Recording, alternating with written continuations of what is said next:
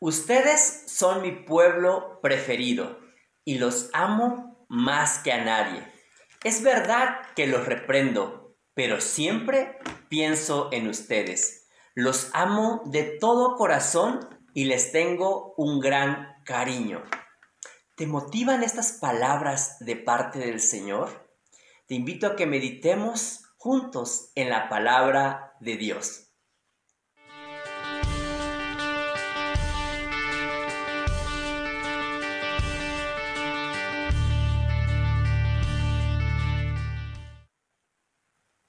Bienvenidos al tiempo con Dios. Hoy leeremos Jeremías 31 del 10 al 20 y el tema es el amor restaurador. El versículo 10 dice así, Naciones, escuchen la palabra del Señor y anuncien en las costas lejanas. El Señor dispersó a Israel, pero lo reunirá y lo cuidará como cuida el pastor a sus ovejas. Porque el Señor rescató al pueblo de Jacob, lo libró de una nación más poderosa. Vendrán y cantarán de alegría en lo alto de Sión. Se deleitarán con los beneficios del Señor. El trigo, el vino y el aceite, las ovejas y las reses. Serán como una huerta bien regada y no volverán a perder las fuerzas. Las muchachas bailarán alegremente, lo mismo que los jóvenes y los viejos. Yo les daré consuelo, convertiré su llanto en alegría y les daré una alegría mayor que su dolor. Haré que los sacerdotes coman los mejores alimentos y que mi pueblo disfrute en abundancia de mis bienes. Yo, el Señor, lo afirmo. Aquí vemos eh, que si bien el Señor dispersó por algún tiempo a Israel, Él promete volver a juntarlos. Y eso promete lo mismo para nosotros. A veces el Señor nos disciplina porque nos ama. Y si hemos cometido algún pecado, Él espera que nosotros nos volvamos de todo corazón hacia Él. Y Él promete convertir nuestro llanto en alegría. Y dice que va a suplir el trigo, el vino, el aceite, las ovejas y las reses. Aquí nos habla de provisión, de todo lo que necesitemos, Él nos lo va a dar. En el versículo 14 dice que nosotros, su pueblo, disfrutaremos en abundancia de sus bienes. Esas son las promesas que Él tiene cuando restaura a su pueblo. Continuemos leyendo en el versículo 15 al 20. Dice, el Señor dice, se oye una voz en Ramá de alguien que llora amargamente. Es Raquel que llora por sus hijos y no quiere ser consolada porque ya están muertos.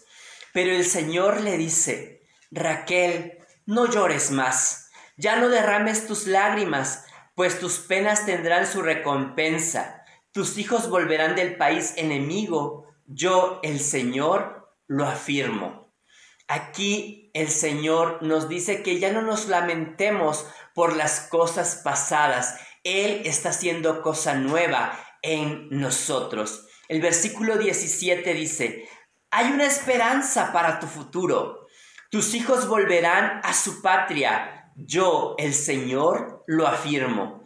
He oído al pueblo de Efraín quejarse amargamente. Yo era como un novillo sin domar, pero tú me has domado. Hazme volver a ti, pues tú eres el Señor, mi Dios. Yo me aparté de ti pero estoy arrepentido. He reconocido mi pecado y me doy golpes en el muslo. Me siento avergonzado y humillado por los pecados de mi juventud. El pueblo de Efraín es para mí un hijo amado. Es el hijo que más quiero. Aun cuando lo reprendo, no dejo de acordarme de él. Mi corazón se conmueve y siento por él gran compasión.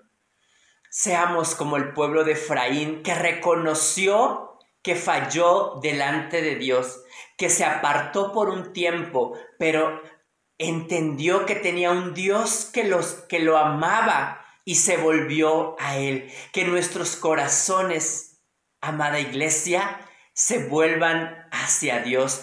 Que reconozcamos en lo que hemos fallado delante de Dios y que haya un genuino arrepentimiento en nuestros corazones. Que volteemos a ver al Dios que nos ama con ese amor que restaura, con ese amor que suple. Iglesia, Jesús ha pagado por nuestros pecados. Nos corresponde a nosotros tomar ese sacrificio, aceptarlo, abrazarlo, arrepentirnos y volvernos hacia Dios. Les recuerdo lo que Dios nos dice, que somos su pueblo preferido y que nos ama con un amor especial, que si bien nos reprende, siempre estamos en su mente y en su corazón y él anhela juntarnos nuevamente como familia, como su cuerpo espiritual, como su novia. Que Dios los bendiga, iglesia. Nos vemos en la próxima cápsula.